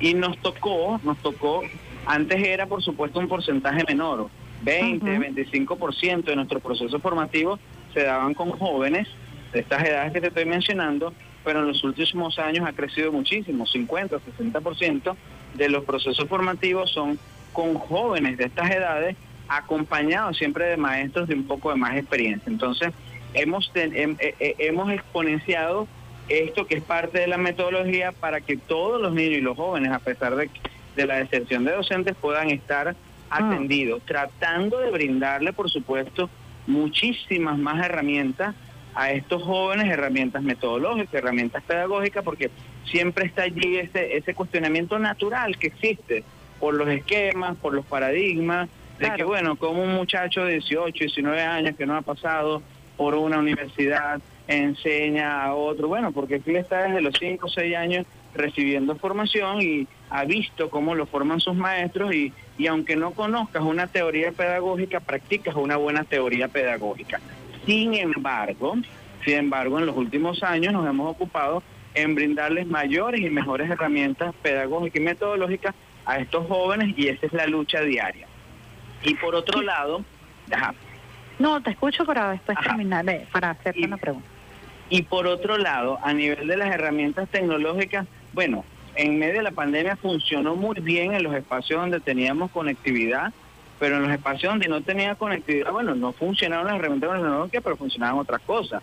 En un pueblo, precisamente el estado Guárico o Guardatinaja, eh, un núcleo de 90 niños eh, que estaban en proceso de iniciación de su formación musical en cuanto a la ejecución instrumental, al instrumento, con el cuatro, bueno, el profesor todos los días, el director del núcleo visitaba tres, cuatro casas, les apinaba el instrumento, los escuchaba, les dejaba una tarea y al día siguiente, con todas sus medidas de seguridad, por supuesto, al día siguiente cinco más y así. Y en 15 días aproximadamente, él había visto a todos los niños.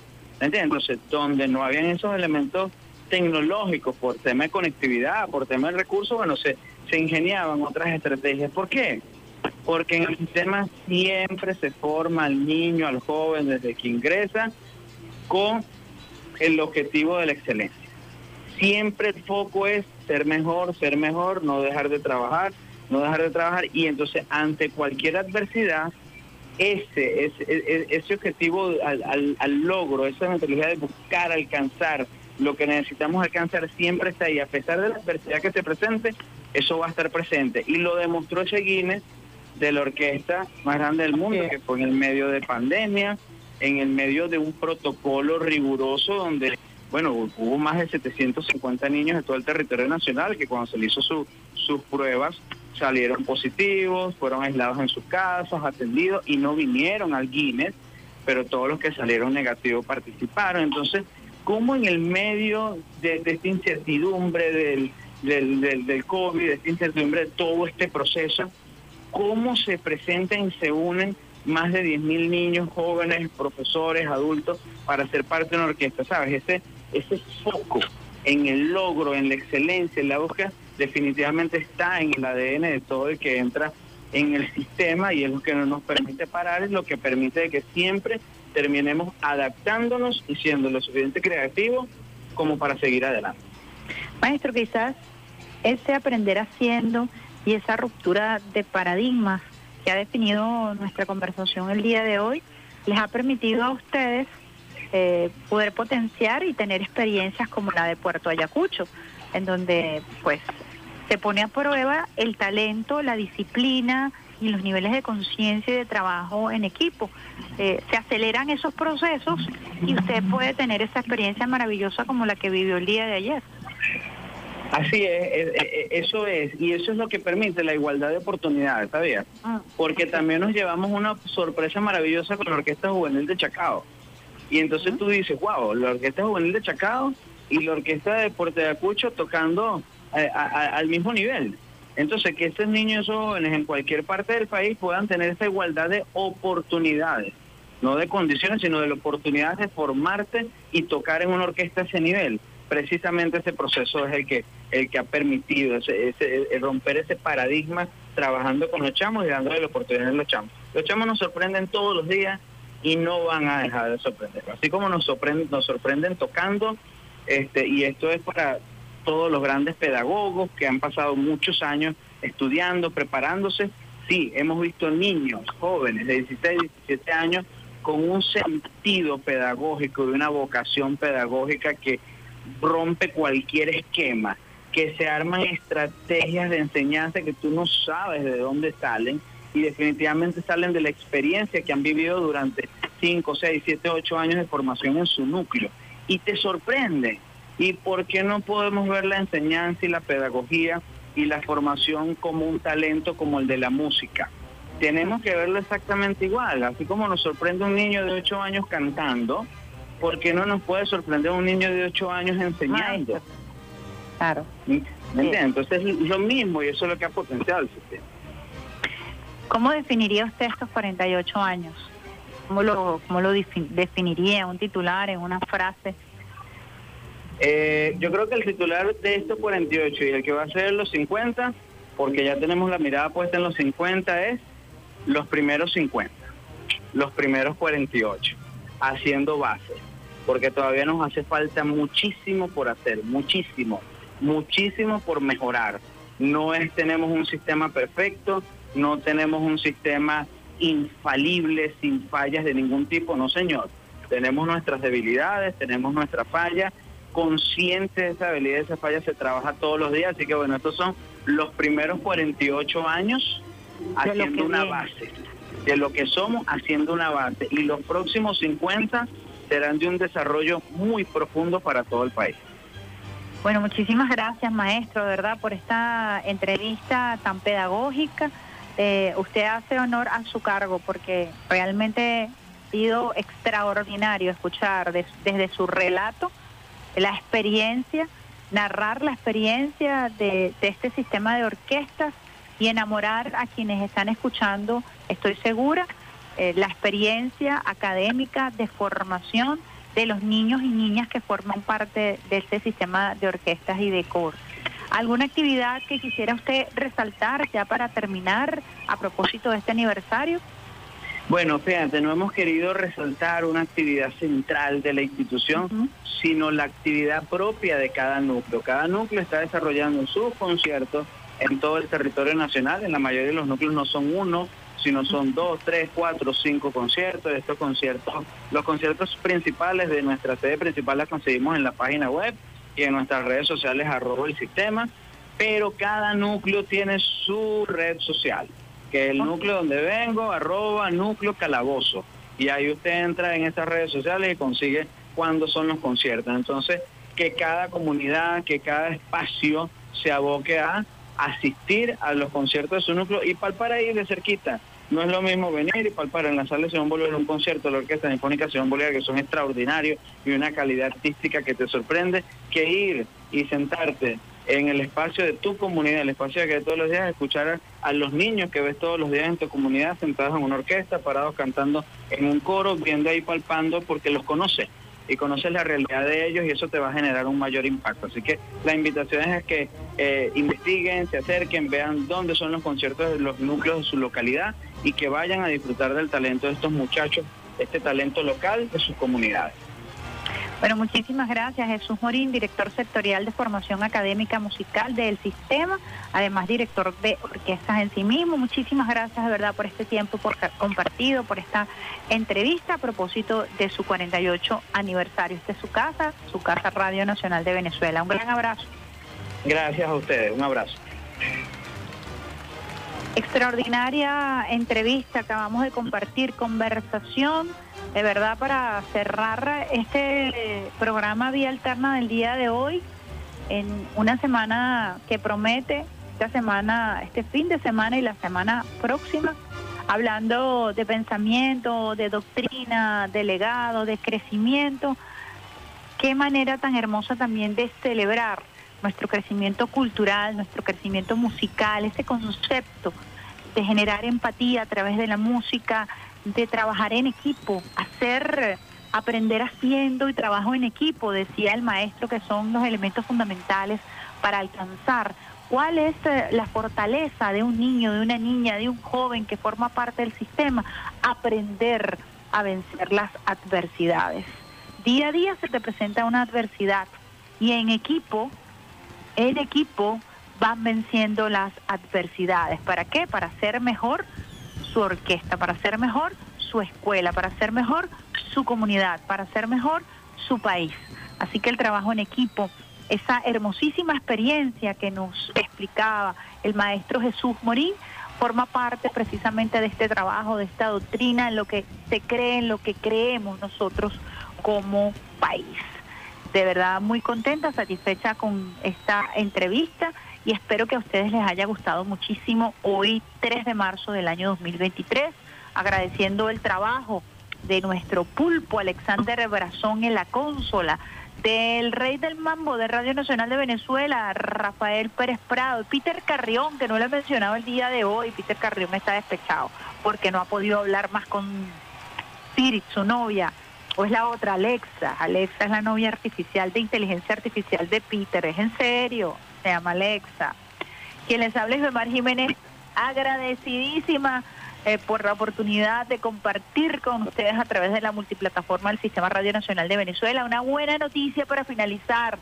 A partir del 11 de marzo estaremos transmitiendo en la multiplataforma del Sistema Radio Nacional de Venezuela el Clásico Mundial de Béisbol con ese Dream Team, equipo soñado que hemos montado para todos ustedes, usuarios y usuarias del Sistema Radio Nacional de Venezuela. Estaremos transmitiendo a partir del 11 de marzo pendiente todos los juegos de Venezuela, la semifinal y la final a través del Sistema Radio Nacional de Venezuela, más de 80 diales en todo el territorio nacional, seis canales regionales y nuestra multiplataforma, todas las redes sociales para ustedes, eh, pues, para que ustedes puedan disfrutar de este clásico mundial de béisbol. El primer juego, nada más y nada menos, será Venezuela, República Dominicana, ese duelo. Ahí vamos. Venezuela, República Dominicana. Vamos por la revancha desde el punto de vista deportivo en este primer juego 11 de marzo. Usted lo va a poder escuchar a través del Sistema Radio Nacional de Venezuela. Así que les invitamos a participar de todo este equipo soñado y apoyar a nuestra Venezuela. También estaremos llevándoles a ustedes programación especialísima este fin de semana. Eh, el domingo estaremos, perdón, llevándoles a ustedes una programación especial a propósito de los 10 años de la siembra del comandante Chávez, donde el comandante Chávez se hace millones y estaremos llevándoles a ustedes durante estos días hasta el 15 de marzo, programación alusiva especial también a estos 10 años de la siembra del comandante Chávez, recordándolo desde el amor, desde la construcción, desde este aprender haciendo, que sería la tesis robinsoniana que nos dejara y que nos rescatara y reivindicara el comandante Chávez, las técnicas de aprendizaje de Simón Rodríguez. Vamos a nosotros eh, a culminar desde lo popular, desde lo venezolano, desde lo callejero llanero venezolano, con Gino González, nosotros con Chávez. Recuerden, hoy a partir de las 10 de la mañana en la sala José Félix Rivas, el encuentro mundial de eh, movimientos sociales, pensadores, intelectuales, para hablar sobre la vigencia del pensamiento del comandante Chávez, el pensamiento bolivariano del comandante Chávez del siglo XXI. Eso es hoy y mañana en la sala José Félix Riva. Besitos de coco con piña, lo dejamos nosotros con Chávez, quien en contra, con Gino González, y nos escuchamos prontico. Chao, chao.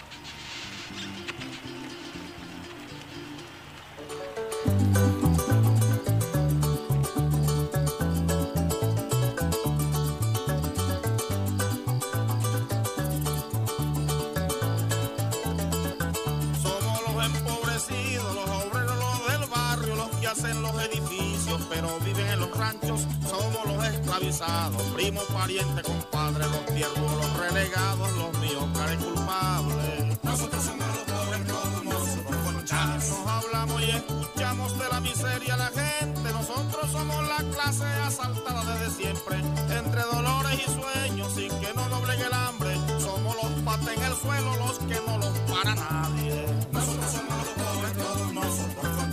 Somos palos poderosos, chusma, turba, lumpen, monos, malandros, arrapastrosos, borrachos, vagos y flojos, los sarnosos, las cachifas, los macacos, el perraje. Nosotros somos chavistas, nosotros somos la calle. Nosotros somos los pobres, todos nosotros con Chávez. Somos del 89, el 27 de febrero, del 92, el 4 de abril, el 13 guerrero. Somos para el capitalismo, las lacras, los marginales, somos los que decidimos el gobierno que nos cuadre. Somos los pobres, todos nosotros con.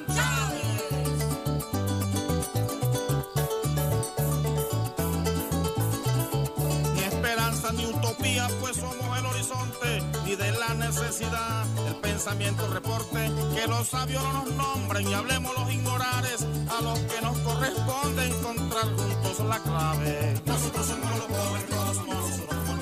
Nosotros somos la esquina, la parranda, el dominó, el sancocho, la sardina, esa callapa soy yo.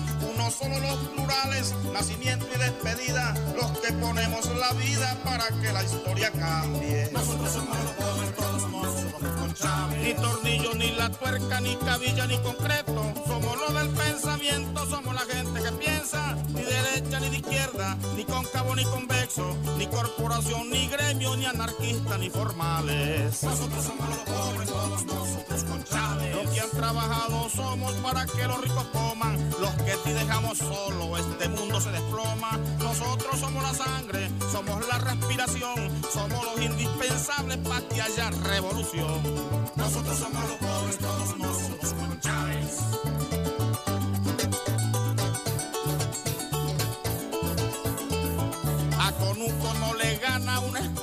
recreo, ni a la callapa tampoco monta carga ni volteo.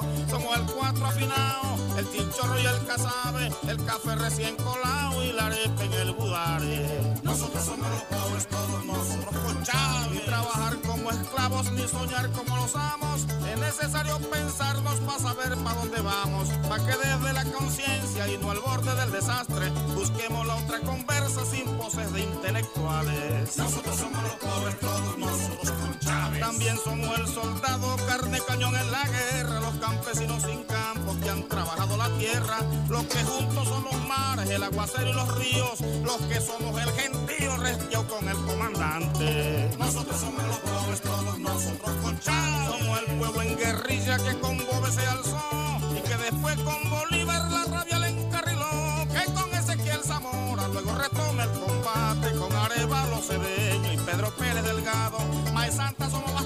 con tu bisnieto soñando y por fin vamos logrando la patria que tú soñaste. Nosotros somos los pobres, todos nosotros con. Patria o patria venceremos, ya está escrita la victoria en el corazón del pueblo que es el motor de la historia. Porque aquí en este proceso nosotros somos la leña, también somos la candela, el agua y el condimento. Pero no estaría completo si faltara el comandante, porque el alma y el cuerpo y aliño más importante. Chávez. Nosotros somos los pobres, todos nosotros con Chávez. Nosotros somos los pobres, nosotros.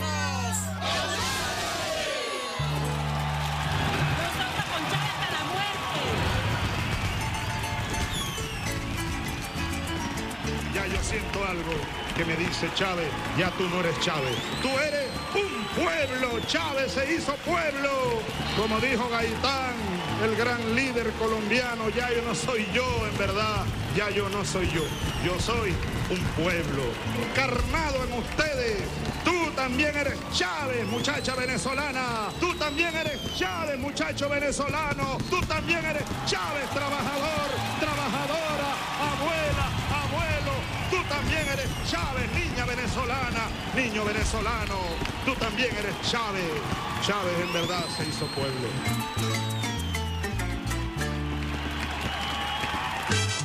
Hasta aquí la vía más rápida para comenzar la mañana.